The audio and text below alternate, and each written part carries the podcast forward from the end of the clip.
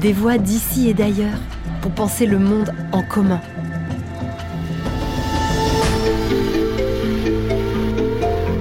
Un podcast original du campus de l'Agence française de développement, réalisé en partenariat avec les Ateliers de la Pensée et Agir pour le Vivant. Comment retrouver notre place dans la chaîne du vivant? Comment se relier à ses ancêtres? Pourquoi la musique permet-elle d'être présent au monde? Pourquoi reconstituer la mémoire des victimes de la colonisation? Artiste camerounais, Blik Bassi fait mille choses au service du beau, du vivant ou de la protection de la mémoire. Déplorant la place prise par la voix au détriment de l'être, la perte de la spiritualité, la destruction de l'environnement et l'oubli, il nous parle de ses engagements portés par son désir de réparer le présent et par la force que lui donnent ses ancêtres. Bonne écoute de ce beau moment. Bonjour Blick, c'est une grande joie d'échanger avec toi. Euh, pour commencer cet entretien, pourrais-tu nous dire quel est le grand enjeu pour toi aujourd'hui? Alors, pour moi aujourd'hui, le grand enjeu, c'est de, remettre en place l'amitié avec le vivant. Pour une, pour une, raison, pour une raison simple, c'est que euh,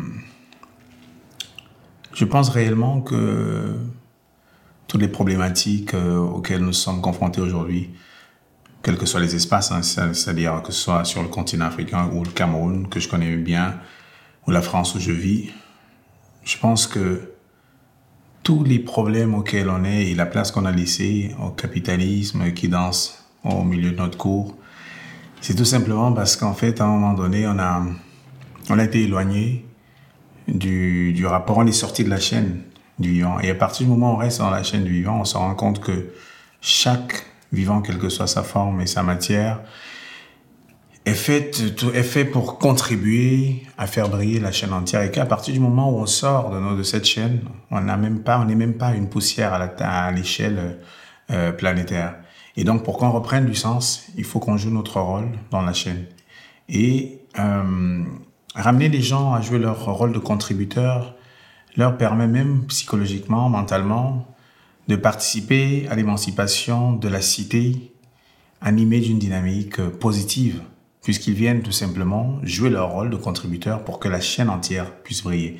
Et à partir du moment où la chaîne entière et qu'on se rend compte que il faudrait qu'on soit dans la chaîne pour la faire briller, ben on, on aime tout le monde, on aime, il n'y a pas de racisme parce que quel que soit, euh, même de manière égoïste, on est obligé d'aimer l'autre puisqu'on l'aimerait, puisqu'il participe à notre survie. Ben on voudrait qu'il soit en paix, on voudrait qu'il soit en vie, on voudrait qu'il contribue avec toute la force de sa matière pour que la chaîne entière puisse briller. Donc je pense vraiment que c'est pour moi l'enjeu principal parce que cet enjeu, à partir du moment où c'est réparé, en fait, on répare tout. On répare les questions d'immigration puisque les gens finissent par découvrir qu'ils vivent dans des espaces magnifiques et surtout, ils ont envie de participer aussi à la vie de leur espace, quel que soit leur village, entouré de magnifiques euh, vivants parce que la nature, avec son intelligence, sa bonté, sa générosité, a mis à notre service, à, nous entourer de vivants incroyables. Et le fait que malheureusement, nous ne soyons pas éduqués à communiquer avec ces vivants et à faire vivre notre immatérialité, puisque nous sommes d'abord faits d'immatérialité avant de, euh, que la structure vienne euh, euh, se, se, matérialiser à travers des formes et tout. Je, je, pense que si on redonne ne serait-ce que 10% de cette immatérialité, déjà on verrait le changement qu'il y a puisque on ne s'arrêterait pas aux questions physiques et aux questions des formes, etc. Et alors pourquoi on, on s'est coupé du vivant? Mais je pense qu'on s'est coupé du vivant parce qu'à un moment donné, il y a eu euh, des forces qui ont déstabilisé le fonctionnement des choses. et que dans cette déstabilisation, il y en a eu qui ont eu l'impression qu'ils avaient euh, gain euh, et qu'il y avait donc la possibilité de jouir de quelques petites choses matérielles. Et à partir de ce moment-là, ils ont profité de ce chaos pour faire comprendre et faire croire aux autres vivants que, en fait, l'émancipation passait essentiellement par euh, le, profit des choses matérielles. Or, euh, il suffit de s'arrêter un peu. Je pense que euh, on arrive très très vite à comprendre que on peut accumuler des biens, on peut accumuler du matériel, et que lorsque finalement notre moment arrive de partir, bah, ce bien matériel, parfois même nos, nos enfants à qui on lègue ça finissent parfois par les brader ou ça n'intéresse pas du tout. Et donc, on se retrouve euh, finalement, si on s'arrête un peu et qu'on regarde un peu ce qui se passe autour de nous, on va se rendre, moi au Cameroun, je le vois avec euh, énormément de gens qui ont accumulé énormément de biens matériels auprès, au, point où autour d'eux, des gens n'avaient même pas d'eau à boire, mais qu'ils continuaient à accumuler ce bien matériel. Et quand on regarde aujourd'hui, moi, quand j'étais gamin, parfois j'enviais puisque j'étais encore dans cette, euh, je vivais encore dans cet espace euh, dénué de connaissances et de compréhension. Et aujourd'hui, quand je regarde ça, je me rends compte que énormément de ces, de, ces personnes, la plupart de ces personnes d'ailleurs aujourd'hui, euh, euh, qui sont partis, tous ces biens-là en fait ne sont plus rien. Et même quand je regarde l'état psychologique des enfants qu'ils ont laissés, parfois c'est très très très compliqué. Donc ils arrivent même à détruire leur descendance, tout simplement parce que ils sont rentrés dans un jeu qui est qui est complexe.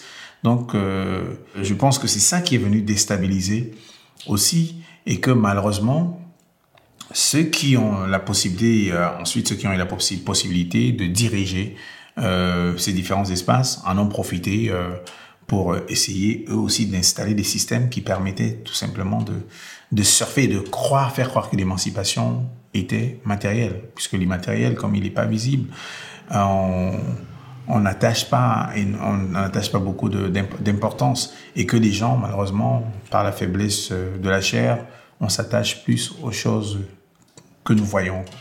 C'est la question de l'avoir à la place de l'être. Absolument, l'avoir à la place de l'être et, et, on voit bien que c'est aussi ce qui perd, c'est surtout ce qui perd nos, nos, nos, nos espaces aujourd'hui, nos, nos, différents mondes, nos différents paradigmes sont complètement aujourd'hui euh, dénués de substance parce que à l'intérieur on l'a remplacé par euh, des choses physiques, par des choses qu'on peut forger et, et on n'arrive plus donc à faire vivre réellement nos sens. Parce que nos sens, par contre, si on leur donne la possibilité, bah, nos sens vont nous dire, vont nous montrer les chemins, vont se connecter à ces invisibilités qui sont intelligentes, à ces, à ces intelligences qui font vivre, euh, qui nous font vivre. Et, euh, et, et, malheureusement, euh, jusqu'aujourd'hui, je pense que nous peinons encore à trouver des leaders qui vont vraiment mettre au centre même de la politique de, gouvernance, la reconnexion à l'immatérialité. Parce que euh, on nous parle des chiffres, des chiffres et tout, mais on, on, se rend bien compte que autour de nous, il y a énormément de gens qui ont énormément d'argent hein, et qui, d'autant, ne sont pas heureux et parmi d'autres, euh, parmi lesquels certains se suicident, etc. Moi, j'en ai connu. Et, donc, on se rend bien compte que finalement, même ce matériel-là ne permet pas les gens, ne permet pas aux gens d'être réellement heureux et vraiment de jouer le rôle premier qui est le leur, contribuer. Est-ce qu'il n'y a pas euh, certains espaces, certains lieux qui sont encore chargés de spiritualité, euh, qui, sont, qui ont encore un lien beaucoup plus fort euh, qu'on ne l'a ici en Occident, à la chaîne du vivant Ah oui, mais moi je pense vraiment que tous les lieux sont chargés. Tous les lieux sont chargés. Comment est-ce que on va se reconnecter à cette charge?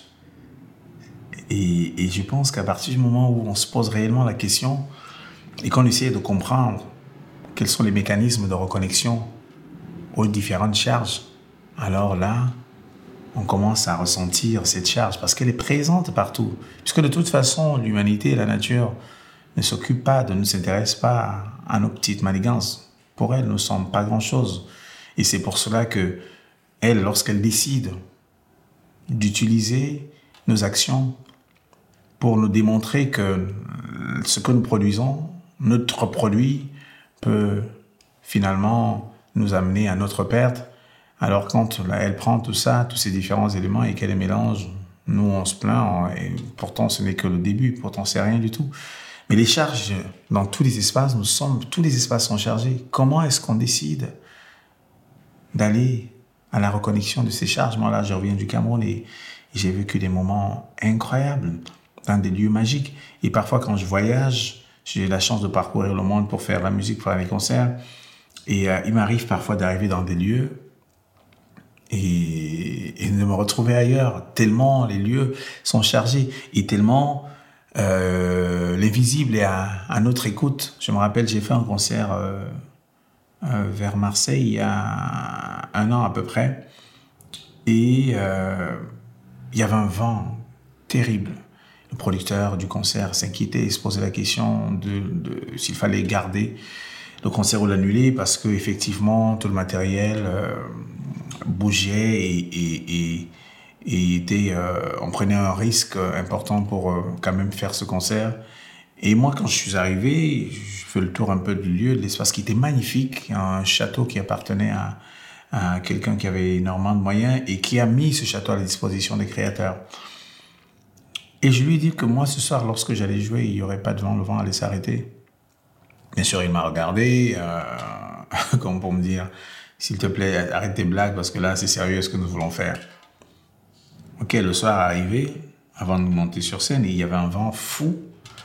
Avant de monter sur scène, je suis allé parler à mes ancêtres et j'ai parlé au lieu. J'ai dit, voilà, moi je suis là aujourd'hui pour euh, apporter une dynamique positive et je voudrais que lorsque je vais le faire, que les choses se passent bien.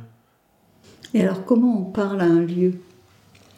Ben, je pense que chacun peut avoir ses pratiques. Moi, c'est les pratiques comme je suis. Euh, euh, je suis vraiment dans cette démarche depuis un moment maintenant. Donc, euh, j'ai euh, j'ai adopté une manière qui m'appartient. Je pense que selon les selon les, humains, selon les, porteurs, je pense que la manière de faire, les manières de faire sont, multiples. Hein. Je pense que c'est un peu comme ceux qui croient en différents dieux. Je pense que chacun a sa manière de faire. Et le plus important, réellement, je pense, c'est la sincérité. Comment est-ce qu'on est vraiment sincère? Comment est-ce qu'on on en fait quelque chose qui ne soit pas fait pour, pour jouer ou pour faire semblant, mais quand ça provient vraiment du fond de notre être, je, pense qu'on est, on est écouté. Et c'est un exercice que, qui, pour moi, lorsque j'ai commencé à suis rentré dans ces démarches, m'a paru presque évident puisque je suis quotidiennement dans cet exercice grâce à ma musique où j'essaye de passer un message en chantant dans une langue que très peu de gens euh, euh, euh, comprennent et, et, j'ai fait un travail qui parce que j'ai dans une démarche de charger d'émotions, de vibrations le véhicule qui est donc ma langue, qui est ma voix et pouvoir me connecter au cœur de l'autre. Et, et le fait d'être tout le temps dans cet exercice ça m'a réellement permis de presque me sentir naturellement dans cet exercice. Lorsque j'arrive dans un lieu, essayer de faire attention, essayer d'écouter, de regarder, oui, de, de faire corps avec euh, ce lieu et ses présences invisibles. En fait, la, la musique te rend présent au monde, c'est ça? Absolument, elle me rend présent au monde et, et elle m'a appris aussi à utiliser les sens. Euh, je pense que quand on parle souvent de high-tech, on ne se rend pas compte de, de combien la nature a, il n'y a pas plus high-tech que, que les créations de la nature, c'est-à-dire le corps humain et il n'y a pas plus high-tech que notre corps humain. Quand on regarde, on s'arrête un moment et quand on regarde son fonctionnement, c'est beau, c'est magique, c'est génial. Ou tout simplement, moi, il m'arrive de m'arrêter pour regarder des fleurs euh, qui poussent des herbes qu'on a coupées et qui ensemble poussent sans que un ne dépasse l'autre et tu dis mais comment ils savent ils doivent pousser au même moment ensemble et tout?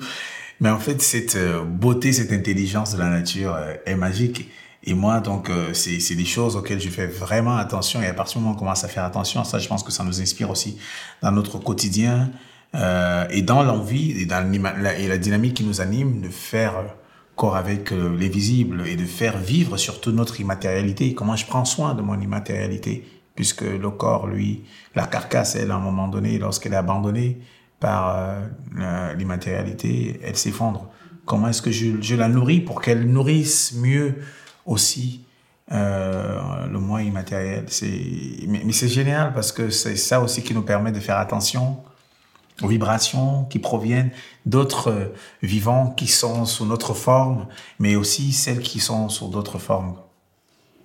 Est-ce que c'est euh, un- une force incroyable que d'être connecté à ses ancêtres? Qu'est-ce que ça t'apporte? Mais c'est une force incroyable. c'est vraiment, c'est génial. Parce que du coup, ça me donne une assurance. Mais vraiment, je doute de rien. C'est-à-dire, même lorsque je suis en train, quand je travaille sur les projets, sur lorsque je suis dans une dynamique, dans un processus, tout ce qui arrive fait partie du process.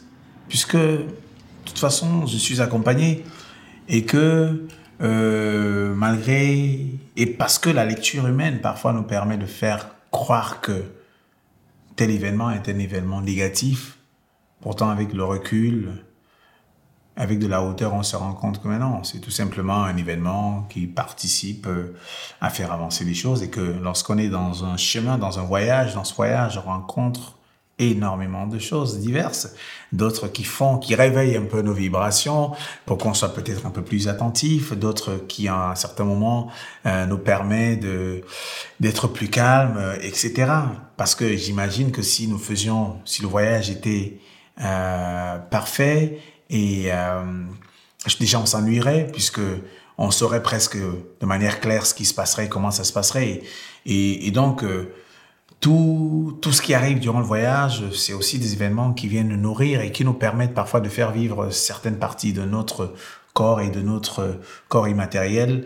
Euh, euh, et et c'est ça que je trouve magnifique. Et à partir du moment où on a cette connexion avec les ancêtres et que ça se passe vraiment, ce qui est génial, c'est qu'on vit en paix puisqu'on n'a peur de rien.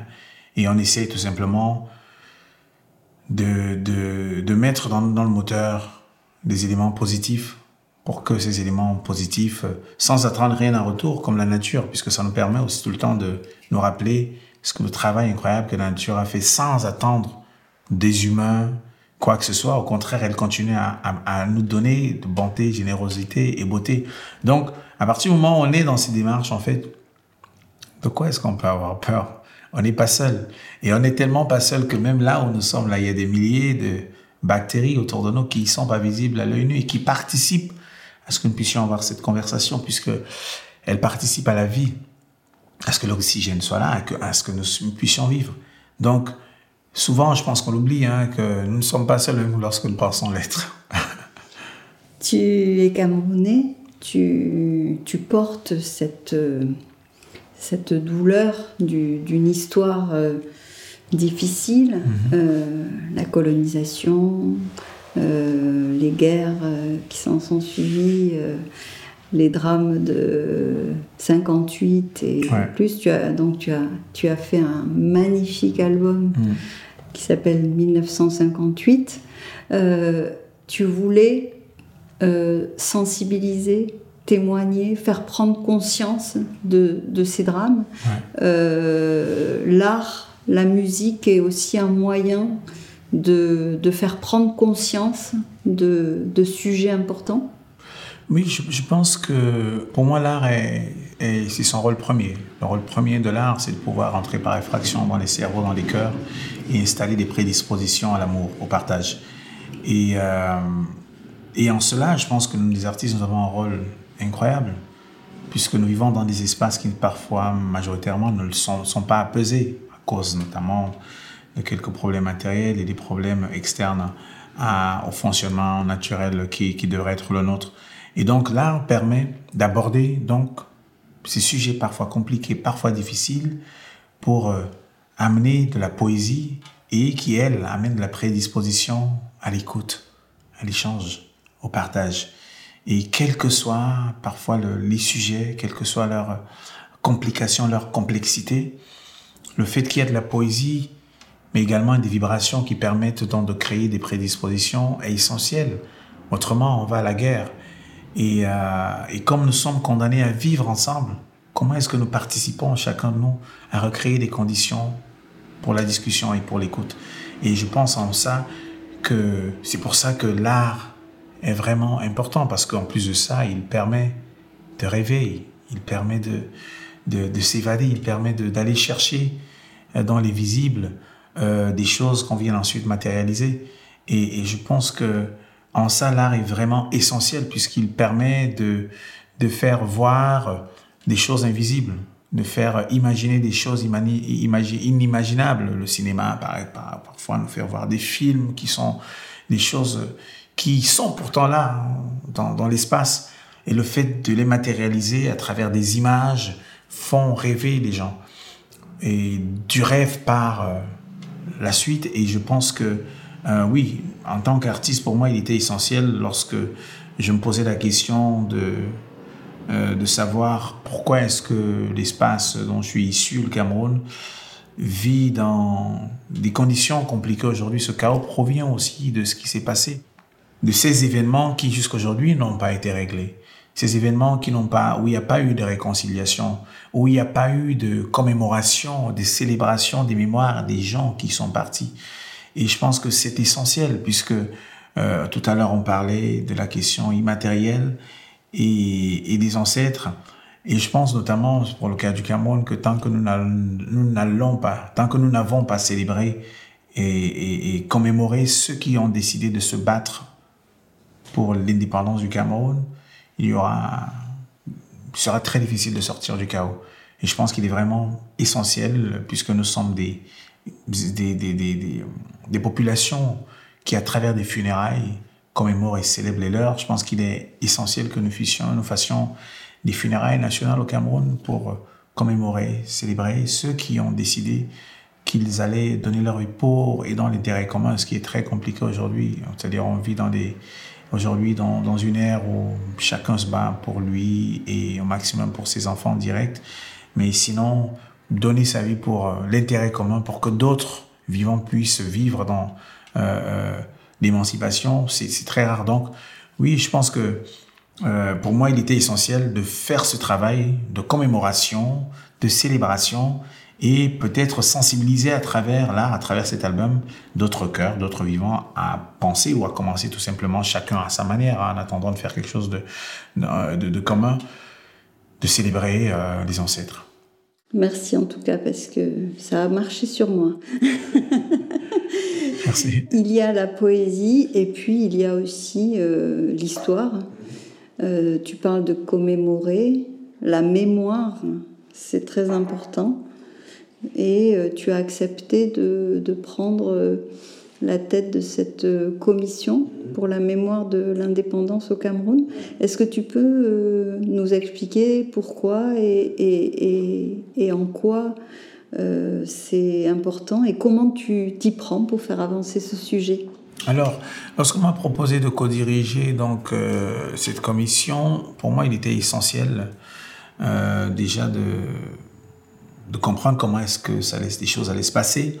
Et donc, moi, mon rôle a été, euh, on a donc choisi euh, co avec la coprésidente qui, elle, avait pour euh, mission de former un groupe composé d'historiens français et camerounais pour travailler sur la question des archives et ensuite confronter ces archives, non seulement celles de la France, mais celles du Cameroun aussi, à la réalité des vivants qui, aujourd'hui encore, heureusement, nous avons quelques-uns qui ont vécu de manière directe ces histoires. Pourrais-tu appeler ces événements historiques, s'il te plaît? Oui. Mais en fait, ce qui s'est passé, c'est que donc pendant la période coloniale, la France est arrivée, comme dans tous les autres pays colonisés, bah, le Cameroun avait un statut euh, spécial puisqu'il était censé officiellement être sous protectorat euh, allemand d'abord, ensuite sous protectorat français et anglais. Et donc, euh, Ruben Oumiobe et d'autres ont, Wandi, ont décidé de, se, de, de vivre réellement comme des gens qui étaient d'abord sous protectorat, mais ensuite de s'émanciper, puisque c'était des espaces libres et qui ne comprenaient pas, des gens qui ne comprenaient pas pourquoi est-ce qu'ils devaient être contrôlés par d'autres. Et donc, ils ont décidé de résister à cette colonisation. Ils ont commencé réellement à se battre, à s'organiser, mais de manière légale à travers une organisation, différentes organisations, que ce soit la GCAFRA ou ensuite l'UPC, etc. Et ils ont décidé de se battre de manière légale pour que finalement ils puissent vivre un homme libre sans avoir besoin euh, d'être, euh, d'avoir du conseil ou d'être piloté euh, par une structure étrangère des plus d'autres espaces. Et pour cela, donc, donc on a décidé de les éliminer. Et finalement, ils ont été obligés de rentrer dans la forêt pour se cacher, pour continuer à se battre et pour continuer à mener cette résistance. Et, et, le 13 septembre 1958, Ruben Oumiobe, qui était le leader de, donc, de cette résistance, a été tué par l'armée française. Ensuite, donc, euh, une fois qu'il a été tué, on a mis en place euh, une gouvernance démocratique, entre guillemets, parce qu'il faut rappeler que c'est gouvernance qui, encore aujourd'hui, est euh, celle qui prévaut dans tous ces différents espaces, reste quand même une gouvernance copiée de manière euh, textuelle à ce qui se passe à l'Occident, sachant que c'est des méthodes de gouvernance qui ont été créées par d'autres pour d'autres. Et donc, on a installé cette méthode de gouvernance qui sont devenues des méthodes dans ces différents espaces, des méthodes officielles. Et donc, euh, finalement, après Oben on a installé d'autres personnes avec des systèmes euh, d'élection que les gens ne comprennent réellement pas, puisque on part quand même des peuples où les gens avaient d'autres fonctionnements liés à leur chefferie, etc. Et on leur dit, bah, écoutez, maintenant, vous êtes un seul peuple. D'ailleurs, on a décidé des frontières de vos espaces et vous allez être obligés de vous mettre en place ensemble pour choisir une personne qui va diriger votre espace. Les autres ne comprenant pas, mais bon, on leur a dit que c'est comme ça, ils se mettent à, à essayer de le faire. Et c'est dans ce même système que nous sommes jusqu'à aujourd'hui. Euh, et, ce qui est étonnant, c'est de voir qu'on s'étonne que ça marche pas. Et, peut-être que tu peux expliquer aussi que pendant cette période, euh, il y a eu des, des, dizaines de milliers de morts. Bien sûr. et donc, et la commission aussi vise à mettre ça en lumière. Et exactement. Donc pendant cette guerre, il y a eu plus de 300 000 morts. On parle par exemple du napalm qui a été déversé dans certains de ces espaces pour euh, tuer toute résistance. Bon, on avait vraiment décidé d'exterminer tout cela qui pouvait résister à cette démocratie, à cette nouvelle gouvernance, et dans leur bien, bah, il fallait les exterminer pour qu'ils acceptent cela. Et, euh, et, donc cela a, malheureusement fait euh, des, populations euh, en souffrance et qui ont accepté finalement de rentrer dans un monde qu'ils ne connaissaient pas et où les règles avaient été mises en place par d'autres. Donc ils sont rentrés par force dans ce, nouveau espace et aujourd'hui, on se rend bien compte que ça ne fonctionne pas et que de toute façon, selon moi, hein, ça ne pourra jamais fonctionner puisque c'est des méthodes de gouvernance qui n'ont rien à voir avec les vivants de ces différents espaces. Et, euh, donc, c'est aussi ce qui, moi, à un moment donné, m'a amené à, faire un travail sur euh, euh, Ruben Oumiobe et, et, lorsque j'ai décidé de le faire, ça part d'abord en fait d'une crise existentielle puisque je me pose la question de savoir qui est-ce que je suis. On me dit que je suis camerounais, mais qu'est-ce que ça veut dire être camerounais, sachant que le modèle politique, économique, culturel, euh, social ne correspond pas, a été décidé par d'autres et ne correspond pas réellement à ce que nous sommes, sachant que nous avons une structure de base à partir de la matérialité des structures euh, de vie, c'est-à-dire les maisons, les formes, leur composition sont des formes occidentales, et que nous, ensuite, au-dessus, nous avons une gouvernance occidentale, et nous, à l'intérieur, on voudrait vivre comme des gens réellement libres et décolonisés, ce qui est très compliqué, et donc des espaces qui, logiquement, préparent chaque Africain, une fois adulte, à aller voir l'original. C'est-à-dire aujourd'hui, par exemple, sur la question de la migration et pourquoi ils partent, etc. Maintenant, les gens sont préparés à aller voir l'original une fois à l'âge adulte, puisqu'ils vivent dans des écosystèmes qui sont des copies parfaites, intégrales de l'Occident. Donc, ils sont dès leur naissance préparés à quitter ces espaces pour aller voir l'original. Et lorsqu'ils arrivent donc à l'âge adulte et qu'ils décident de partir, on les met comment, où est-ce que vous partez? En plus, on leur a fait des frontières, on leur demande des visas et on leur impose un système de visa, donc pour même pour la mobilité, ils peuvent faire partir. Parfois, j'ai euh, l'habitude d'appeler les gens qui meurent en Méditerranée des, des, rescapés d'une prison à ciel ouvert, puisqu'on demande à ces gens de ne pas partir et ils n'ont pas la possibilité de partir puisqu'on leur a imposé. On a fait des frontières, on a de leurs frontières, on a mis des méthodes de sortie dans cet espace qui a été enfermé et on doit décider de qui sort et qui ne sort pas. Bon, en fait, ils vivent dans des espèces de prisons avec des contremaîtres qui dirigent cela et qu'on appelle les présidents, etc. Donc, euh, quand on commence à analyser ces différents espaces, on se rend compte bien compte que nous avons affaire à des gens qui vivent vraiment dans des espaces très très complexes. Et le fait, pour moi, cette commission, c'est aussi non seulement d'aller chercher à rencontrer, puisqu'il y a jusqu'aujourd'hui jamais de travail psychothérapeutique, c'est-à-dire on n'a jamais organisé des moments où on, on ramène ces gens-là qui ont vécu de manière directe ou indirecte ces guerres-là, cette guerre de résistance, ces différentes guerres, parce qu'il y en a eu, elles ont duré un certain nombre d'années, ils n'ont jamais eu une écoute véritable, ils n'ont jamais été écoutés officiellement. Et le fait, le travail de la commission, parce que moi, mon travail est de parcourir l'étendue du territoire camerounais à la rencontre. Donc euh, de ces gens pour questionner les corps, les objets, les rituels, etc.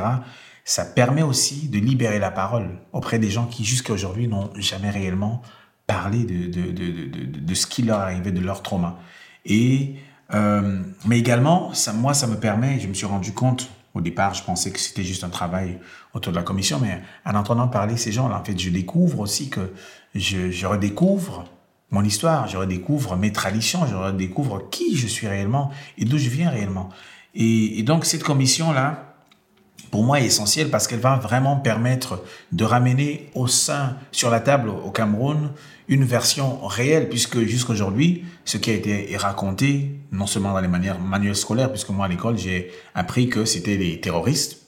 C'est-à-dire, en plus, j'appartiens, euh, je suis du même village que euh, Ruben Oumiobe. Ma mère est née euh, dans, à côté, mon grand-père était un grand résistant. Et, euh, et ma mère, d'ailleurs, avec mon grand-père, ont vécu euh, pendant deux ans dans la forêt, dormant d'un lieu à un autre, puisqu'on torturait tout cela, tous les adultes dans les villages qui étaient censés savoir où se cacher ce qu'on appelait les maquisards, c'est-à-dire les résistants. Et donc, à l'école, je livrais, dans, on, on m'enseignait, dans les, dans, dans, mes professeurs nous, nous, nous enseignaient que euh, ces résistants étaient des terroristes. Et quand on allait au village, on nous célébrait, oh, ces gens-là étaient célébrés exactement comme si, imaginons qu'en France, ici à l'école, on dit que le général de Gaulle était un terroriste, mais que partout, dans les, provinces, les villages, tout le monde parle de lui comme l'exemple principal. C'était le cas de Ruben Omiobe. C'est-à-dire, à, l'école, on disait que c'était un, un, le, le, terroriste en chef. Et dès que je, repartais au village et que j'entendais les gens parler, tout le monde, était, il était l'exemple le, le, parfait de la résistance, du courage, de, quelqu'un qui, qui se souciait des siens, etc. Donc, voilà, ce, ce travail va permettre aujourd'hui de ramener sur la table des éléments, des formations scientifiques mais également des témoins directs et indirects de ces personnes pour venir réellement écrire, puisqu'on sait déjà réellement ce qui s'est passé. Mais là, ça nous permettra d'avoir des éléments vraiment euh, euh, concrets, scientifiques, qui viendront nous permettre de pouvoir aussi désormais peut-être enseigner cette histoire avec la vraie version aux nouvelles générations, à nos enfants, à nos frères et sœurs. C'est un travail à la fois historique et ethnographique. Absolument, c'est un travail euh, historique et ethnographique et et même euh, psychothérapeutique, quoi. C'est-à-dire, il y a énormément de ces personnes qui, même lorsqu'elles elles commençaient à raconter à leur famille, les familles disaient, bah, tu nous saoules avec ton histoire, là, on sait déjà. Et, là, le fait qu'on arrive, qu'on ait, une véritable écoute et que ces gens-là, on leur donne réellement la parole, mais ça leur fait un bien incroyable un bien fou. Et moi, je me sens vraiment privilégié d'aller à la rencontre de ces gens, de pouvoir avoir la chance de les écouter, de leur parler et de pouvoir euh, leur poser des questions et, et, et pour aller chercher aussi à les creuser. C'est pour moi, c'est une chance incroyable et j'espère qu'à la fin de la commission, on pourra faire un, rapport qui ensuite ne va pas dormir dans les tiroirs et qui sera plutôt retranscrit à travers différents médiums pour aller, euh, quel que soit leur degré de compréhension, raconter cela aux populations parce que il s'agit d'abord de ces populations. Et si on voudrait que dans ces espaces, demain, il puisse y avoir un changement, les gens ont besoin de savoir qui ils sont. C'est essentiel parce qu'autrement, c'est très compliqué. Et ne pas savoir qui on est, bah, c'est ne pas savoir son écosystème, ne pas connaître son, son écosystème, ne pas connaître son, son environnement. Et tout ça est lié. Et donc, pour moi, il est essentiel de ramener de la connaissance, de l'explication à ces gens-là pour qu'ils puissent finalement s'approprier leur histoire et, et décider d'écrire le roman national après l'histoire, tu, tu, ou en parallèle, tu travailles aussi beaucoup sur l'environnement, la protection de l'environnement, donc -hmm. l'art au service de la protection. Absolument. Tu travailles sur l'eau. Ouais. Et donc là, tu, tu penses que là, dans ce domaine aussi, c'est ton rôle d'éveiller les consciences, de rassembler autour de cette cause?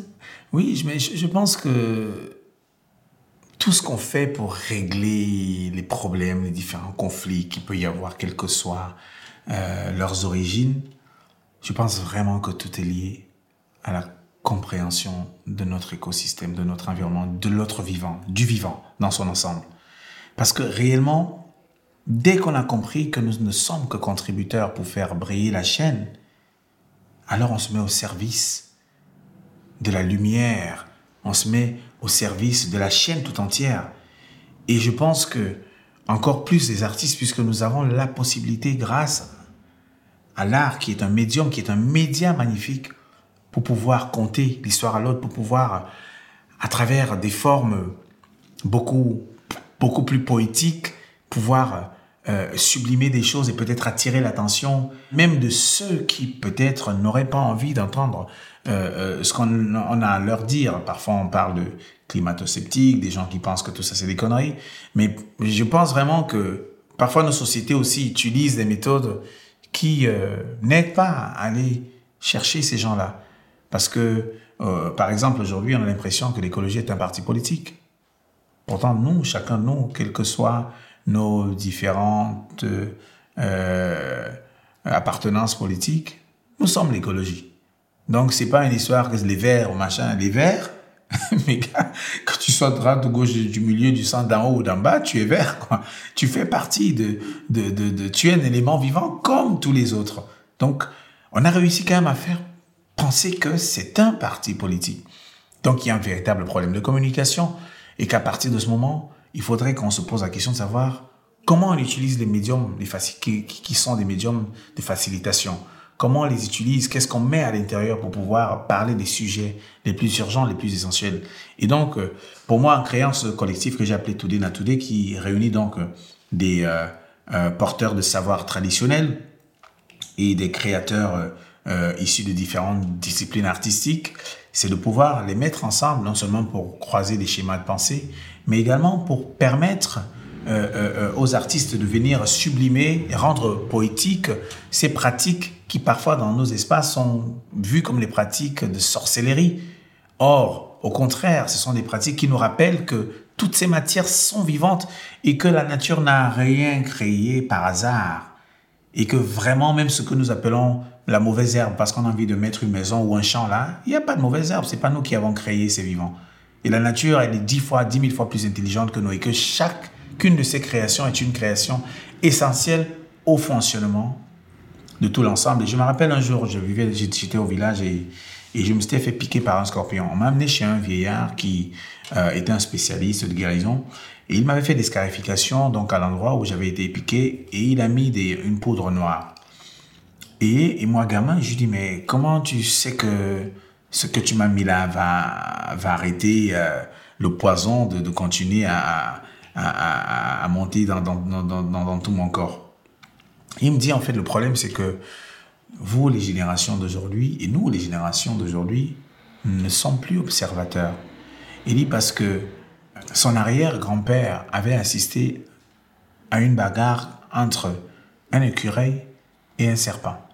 À chaque fois que le serpent mordait l'écureuil, l'écureuil courait mordre un arbuste et revenait se battre. Et il dit le serpent, l'écureuil et l'arbuste forment un triangle. Et que c'est comme ça qu'il a, que son grand-père s'est rendu compte que cet arbuste-là, qu'il ne connaissait pas, qu'il pouvait couper comme la mauvaise herbe parce qu'il veut planter son macabo, son manioc là, était un antidote. Et donc, euh, je raconte cette anecdote pour dire qu'en fait, L'ignorance et la méconnaissance de notre écosystème est le problème numéro un. Et si on a envie vraiment de régler des problèmes de nos sociétés, quels qu'ils soient, ça part du lien. Comment est-ce qu'on recrée un lien avec le vivant C'est-à-dire comment est-ce qu'on on apprend à le connaître Comment Puisque toutes les réponses sont là. Il n'y a pas une seule réponse qui n'y est pas. Puisque comme je dis, la nature, qui est d'une intelligence magique, a créé tout cet ensemble que nous formons, nous et les autres, pour que nous puissions vivre en harmonie, en beauté, en amour. Dernière question, Blick. Euh, est-ce qu'il y aurait une personnalité, euh, un livre, un ouvrage, euh, quelqu'un ou quelque chose qui t'a accompagné dans ta vie et qui est très précieux pour toi, dont tu voudrais nous, nous, nous partager mm. ton expérience avec? J'ai rencontré il n'y a pas longtemps une femme incroyable. Comme je pense qu'il n'y a pas de hasard, c'est un ami qui, euh, que j'ai croisé un jour et qui m'a dit il faudrait que que tu vois ma mère. Je dis, ouais, ok, je vais essayer de la voir. Et donc, euh, étant, ayant mille choses à faire, il m'a rappelé, il a insisté. Je me suis dit, ah, il me saoule, pourquoi il veut que je voie sa mère? Ok, par gentillesse, je vais aller lui rendre visite à sa mère. Je me rappelle, c'était euh, il y a quelques mois, c'était le jour de, de la Pâque. Et donc, je pars. Donc, sa mère habite à une heure de Douala. Je prends la voiture, j'y vais avec un ami. Je dis, écoute, on y va rapidement, je vais faire une heure et on revient. Je vais faire plaisir à mon ami. Et j'arrive, je rencontre cette femme magique, incroyable, qui se met à me parler des traditions chez les Bassa, la tribu dont je suis issu. Et ensuite, mais également de, voilà, du fonctionnement des tribus au Cameroun et, mais également de, du fonctionnement de, de notre écosystème du vivant. Je suis resté toute la journée chez cette femme qui est porteuse de connaissances incroyables. Et là, je me suis dit, comment cette dame, personne ne la connaît ici? Comment personne ne connaît cette femme? Et depuis ce jour-là, elle est devenue ma mère. On se parle tout le temps et j'ai d'ailleurs décidé d'accompagner quelques projets qu'elle est en train d'initier. J'ai même d'ailleurs décidé de créer une émission que j'ai appelée Les Influenceuses. Et l'idée pour moi, c'est d'aller à la rencontre de femmes comme elle, sur toute l'étendue du territoire du Cameroun, pour leur donner la parole afin qu'elles nous parlent de, ces traditions. Et j'ai commencé à faire une identification. C'est incroyable. C'est juste à y penser, j'ai la chair pour parce que c'est à chaque fois que je vais là-bas, je repars de là euh, complètement euh, changé à chaque fois. Et donc là, elle prépare un livre qui va sortir qui s'appelle La féminité dans le Mbok Bassa. Et elle, comment s'appelle-t-elle? Elle s'appelle euh, Thérèse Ngondjing Pout. Elle est, elle est magique. Merci beaucoup, Blick. Merci. à toi. Tu es magique, Blick. Merci. Merci beaucoup. Merci, Blick, pour ce beau et riche moment enregistré lors du dernier festival Agir pour le vivant. Et merci à vous, chers auditeurs, d'avoir partagé cette écoute avec nous. Nous nous retrouvons très bientôt pour des nouvelles de demain. C'était Des Nouvelles de demain avec Big Bassi. Au micro, Sarah Marniès. Un podcast original du campus de l'Agence française de développement, réalisé en partenariat avec les Ateliers de la pensée et Agir pour le vivant. À retrouver sur le site afd.fr et sur toutes les plateformes d'écoute.